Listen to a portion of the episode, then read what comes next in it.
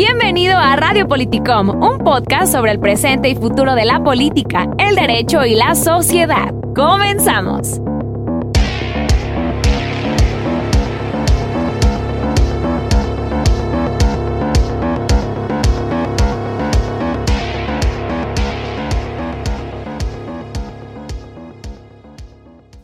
Muy buen día amigos y amigas de Radio Politicom Podcast. El día de hoy tenemos eh, la segunda parte de la entrevista que iniciamos con el jalisciense Carlos Servín Ugarte, eh, una persona especializada o que estudia las elecciones, la democracia, eh, todo este asunto de cómo las personas acceden al poder por la vía democrática y pues que es colaborador de, de la Organización de las Naciones Unidas y pues tuvimos un primer episodio en el que nos ayudó a comprender como un poco del preámbulo y la historia de Irak, que es, donde se encuentra él actualmente en este, en este momento. Digo, se desarrollaron las elecciones en aquel país hace unos meses y pues vamos a abordar con él eh, el tema todavía de las elecciones, pero ahora ya un poco desde el punto de vista ya de, de qué pasó y pues un poco más de, del tema ese pues que nos trae aquí, que es interesante conocer cómo en otros países eh, acceden al poder este por pues, los partidos políticos, los grupos este, políticos. Buen día Carlos, ¿cómo te encuentras el día de hoy? Hola Gustavo, muy bien. Muchas gracias por eh, la entrevista. Eh, buenas tardes para mí buenos días para ustedes. Pues muchas gracias que la admites, Carlos, y que nos cuentas un poco más de tu experiencia en aquel país, que tengo entendido que faltan, te faltan algunos meses en, el mismo. Y pues siguiendo un poco con el tema de, de, Irak, ahora sería interesante como conocer las elecciones como internamente, o lo, al menos lo que puedas decirnos y lo que, lo que sepas. Y me gustaría empezar preguntándote, ¿por qué está la ONU en Irak? Ayudando a las elecciones? ¿Cuál es el papel que juega la ONU en, en aquel país? Eh, la ONU en, en, este país, como en muchos otros países, juega diferentes papeles. Eh, yo pertenezco a una rama de Naciones Unidas que se dedica a dar soporte, eh, capacitación y, creación de, de capacidades a diferentes estados-nación que lo solicitan al sistema de Naciones Unidas. La ONU ha facilitado y ha eh, asesorado a los gobiernos para eh, establecer sus sistemas electorales y, sus eh, mecanismos electorales desde hace muchísimos años. Las primeras experiencias que tuvo Naciones Unidas en este tema se hicieron en, en finales de los años 70 en 79, 78 fueron las primeras e, experiencias, en los 80 en Guatemala, eh, en, El Salvador eh, y, posteriormente en los años 90 hubo un boom tremendo de, asesorías de parte de Naciones Unidas en diferentes lugares. Entonces, este, el gobierno iraquí solicitó eh, la asesoría de Naciones Unidas para, para diferentes temas eh, y entonces es lo que es lo que estamos haciendo por acá. Y pues digo, platicamos en la vez pasada sobre pues, la campaña política. Ahora sí que pues la pregunta, Carlos, sería eh, pues cómo cómo vistes tú el desarrollo de las campañas políticas en Irak. Eh, ¿Cómo es? Digo, en México tenemos pues nuestras campañas políticas que ya conocemos, unos meses, este, las, están las precampañas en las que se supone que internamente los partidos pues seleccionan a su abanderado para diferentes cargos, después llegan las campañas eh, y pues una persona eh, pues hace ahí este pues campaña para su proyecto, nos muestra su, pues, su proyecto, hacen en ocasiones coaliciones, se vota. Digo, ¿cómo, ¿cómo se desarrolla una campaña en Irak? Digo, ¿cuál es como alguna de las diferencias que tú puedas este, platicarnos curiosidades, digo. Bueno, eh, en realidad este, estaba muy concentrado en mi trabajo y mi trabajo no, no incluía este, observar las campañas propiamente. Eh, sin embargo, pues bueno, las campañas se, realizan de, la misma forma, digamos, de, la forma tradicional, en medios de comunicación, en meetings, en reuniones políticas, en Ahora se utiliza muchísimo las redes sociales, también por acá. eh, espectaculares, es decir, no, no es muy diferente esa parte de, las campañas. Eh, la televisión, por supuesto, eh, y, en realidad, pues los, los, partidos perfilan a, los candidatos que creen que, pueden tener mejores posibilidades de, de acceder al cargo. Digo, se presentan como en todas las partes del mundo episodios de violencia eh, o cómo, cómo fue ese, ese momento allá en, las, durante las elecciones? Bueno, las campañas son pacíficas, este, no, no tuvimos muchos, muchos incidentes. Eh, lo, lo, que sí es, es, una cuestión destacable es que en el sistema político iraquí los partidos formalmente pertenecen a, grupos políticos más amplios, que, se, que se interrelacionan con, cuestiones religiosas y que se interrelacionan incluso también con brazos armados. Entonces, este, la política se mezcla con estos otros dos elementos, que es la religión y, las armas, y entonces eso de repente lo hace un poquito más complicado de, lo que estamos acostumbrados en México. O sea, en, este, país las personas se cargan armas este, en la vida pública, en mítines, o, quiénes son los que, los que tienen las armas en, o están ocultas y saben que hay, como en todos lados, pues en México sabemos que hay grupos que tienen mucho armamento, hay personas que tienen armamento para, pues para defender su casa, hay un armamento legal e ilegal. Allá es usual que sea a la vista de todos o es como en, varias partes del mundo. No, no es usual, no, no, no es algo que uno vaya a ver en la calle o en un meeting o algo así. Eh, digamos que es un fenómeno parecido a, si alguien pudiera atribuir que determinado candidato en México tiene ligas con el narcotráfico, entonces uno podría asumir que pues que el narcotráfico tiene una serie de medios violentos para, para, para hacer este una función política, digamos, ¿no? Ya, Entonces acá es igual, acá es igual, o sea, a las sombras uno sabe que tal partido está ligado con tal grupo armado, pues, ¿no? Entonces, este, eh, pero públicamente no van a aparecer, este, bueno, al menos no lo han hecho hasta este momento, este, públicamente salir con los AK-47 a un meeting. sí, porque es como la imagen, ¿no? Como que le llega, que podría llegar, ¿no? Así como de grupos con AK-47 disparando al aire o levantándolos. Podría pasar, podría pasar, este, incluso en, otras experiencias de Medio Oriente ocurre, ¿no? Ya. En el Líbano ha ocurrido, entonces, este, el, el, el, componente, digamos, es muy similar, pues, ¿no? Incluso en estos momentos en el país existe, hay, tensión política. Eh, durante las campañas, las campañas fueron muy limpias en general, con muy pocos incidentes, pero ahora que hay resultados preliminares, entonces ahora hay ciertas amenazas a, diferentes grupos políticos, entre ellos e incluso eh, a Naciones Unidas, ¿no? Este, se, han, se han vertido algunas amenazas hacia nosotros también ya conociendo que es un país que tiene tres eh, ciclos de elecciones este, libres, eh, me imagino que pues también han accedido a diferentes elementos de la vida cotidiana que antes no tenían. Los candidatos también están ahorita subidos a todo esto de, por ejemplo, eh, el uso de redes sociales tipo influencer, el TikTok, el Instagram, digo, tipo Samuel García y, su esposa, algo así, o, todavía no llega eso para allá. no, sí, sí, sí, este, son muy activos en TikTok. Sí. Eh, hay, cosas muy, muy impresionantes y, muy extrañas. Me tocaron ver algunas este, de ellas, incluso algunos memes eh, tiktokeros donde incluso se burlaron de algún funcionario de Naciones Unidas por ahí eh, en una conferencia de prensa.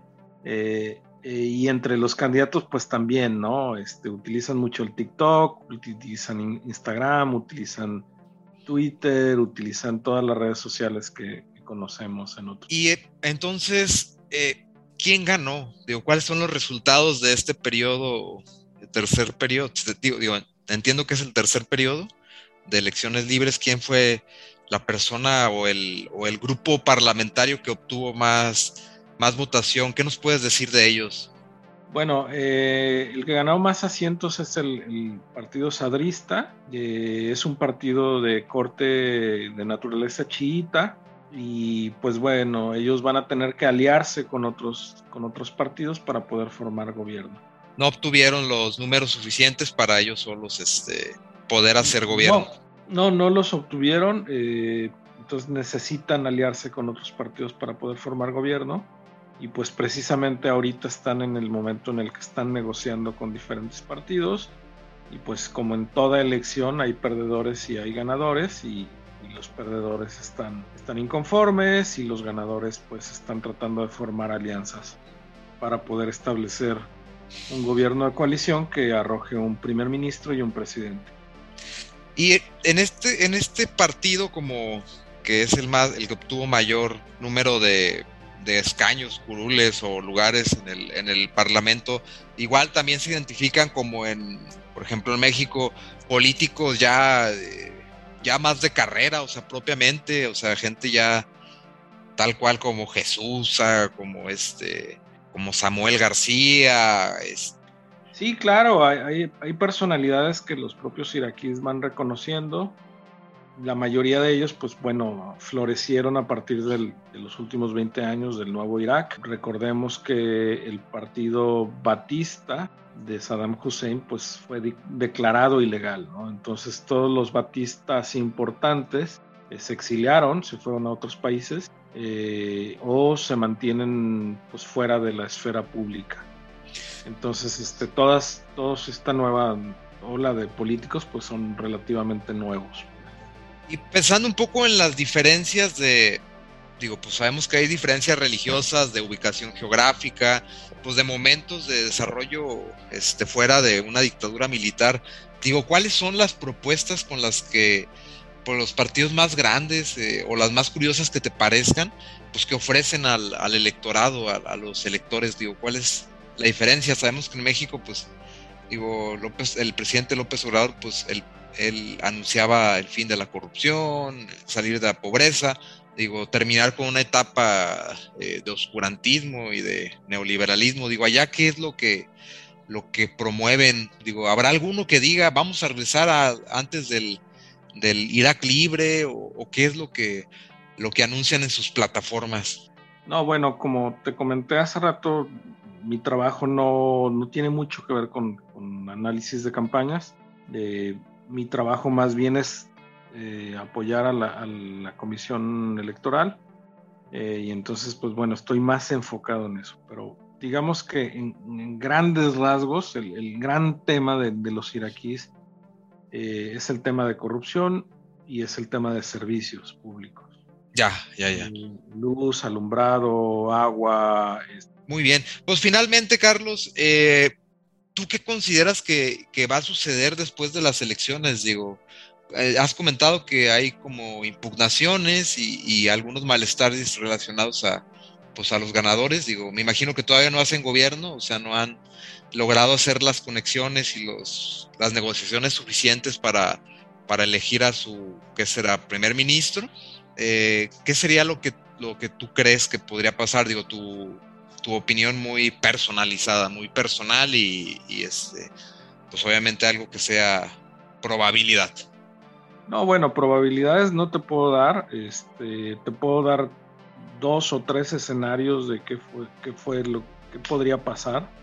Eh, un primer escenario sería que, que, se formara un nuevo gobierno entre, entre los sadristas y otros bloques chiitas principalmente, junto con alguna otra minoría, y entonces formaran gobierno a partir de eso, eh, se llevara el proceso de forma pacífica y entonces este, se estableciera un nuevo primer ministro y un nuevo presidente eh, en los próximos meses. un segundo escenario es que las, los partidos que, que están inconformes pues deciden decidan tornarse hacia métodos violentos eh, eh, para tratar de mejorar su postura de negociación o para incluso pues boicotear todo el sistema político en su conjunto. Básicamente esos son los dos escenarios, no se puede descartar en este momento ninguno de los dos. Eh, en, términos personales creo que el sistema político iraquí va a lograr eh, consolidarse hacia una estabilidad pacífica, pero bueno, esa es mi opinión muy, muy personal de cómo veo las cosas. Sin embargo, pues hay, cierta eh, probabilidad de que, pueda ocurrir cualquiera de las dos situaciones. Muy bien, pues muchas gracias Carlos por esta parte de la eh, charla como más seria.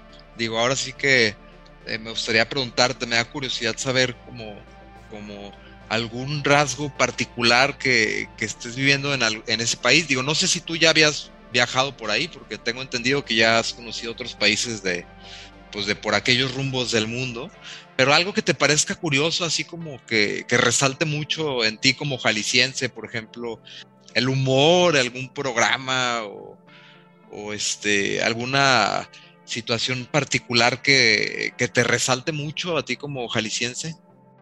Em, en cuanto a, la comida y todo eso, pues es comida muy estandarizada de, Medio Oriente, no hay, no hay grandes diferencias con, otros países como, como Egipto, como Jordania, este, incluso con lo que puede encontrar uno en, en los Emiratos Árabes o, cualquier otra eh, situación. Digo, hay pequeñas diferencias, hay pequeños estilos. Una cosa curiosa que, uno podría pensar es que probablemente el origen del, tal, del taco al pastor, ¿no? Que conocemos en México, este, en realidad, pues es originario de, por acá, ¿no? De Medio Oriente. eh, eh, existe, no se hace de puerco, evidentemente, por cuestiones religiosas, pero existen los trompos estos, donde se prepara el chaguarma, eh, se hace de pollo o de res o de cordero, en un trompo muy similar, eh, y se envuelve en una tortilla, digamos, más grande, digamos como de esas al estilo sonora, muy, muy, muy grandotas. Y entonces, este, pues, se sirve más o menos de forma similar, ¿no? Este, eh, el picante es, opcional, en realidad casi no se utiliza, no le gusta a todo el mundo por acá, a diferencia de, nosotros en México. Pues bueno, ese es un, dato curioso, pues, ¿no? De este, del origen del taco al pastor, que, según tengo entendido, efectivamente, se me hace que un libanés fue quien, quien se le ocurrió empezar a, hacer la adaptación allá en la Ciudad de México. Y, en materia de COVID, ¿cómo andan allá, este Carlos? Si es el, uso del cubrebocas, por ejemplo, está eh, es sacramental como en todas las partes del mundo de usa cubrebocas, lávate las manos, digo, ¿cómo está ahí el asunto allá en materia de COVID? Bueno, la verdad es que hasta donde tengo entendido no les ha pegado tan tan fuerte. Eh, digo, tuvieron sus momentos de crisis el, año pasado, eh, están un poquito relajados, eh, sobre todo culturalmente. Sin embargo, nosotros en nuestras oficinas sí es, sí es muy importante y mandatorio el uso del cubrebocas este, y de todas las medidas de, prevención son muy estrictas en, en, el sistema de Naciones Unidas. Carlos, te agradezco mucho, digo, que hayamos podido tener estos dos episodios sobre las elecciones de Irak y un poco sobre cómo vislumbras este, pues estas partes de la vida cotidiana de que podría vivir un jalisciense en, en aquellos lugares. Este, muy agradecido y pues espero que te vaya muy bien y que regreses eh, aquí a Jalisco eh, con todo y, y pues eh, muchísimas gracias Carlos por esta charla. No, pues muchísimas gracias a ti, Gustavo, y, muchísimas gracias a, tu auditorio y a todos los que nos están escuchando. Eh, y pues eh, enhorabuena. Pues amigos y amigas, aquí estuvo con nosotros en Radio Político Podcast Carlos Servín Ugarte, quien es este pues un estudioso de las cuestiones democráticas, de el proceso electoral, procesos electorales, y pues que está allá en, en Irak, este, pues llevando sus conocimientos este, por parte de la ONU y pues bueno, un jalisciense, un jalisciense en Irak. hablándonos sobre, sobre las elecciones y pues es un orgullo para nosotros como jaliscienses. Que tengas un buen día, Carlos, y pues muchas gracias amigos y amigas que nos escucharon.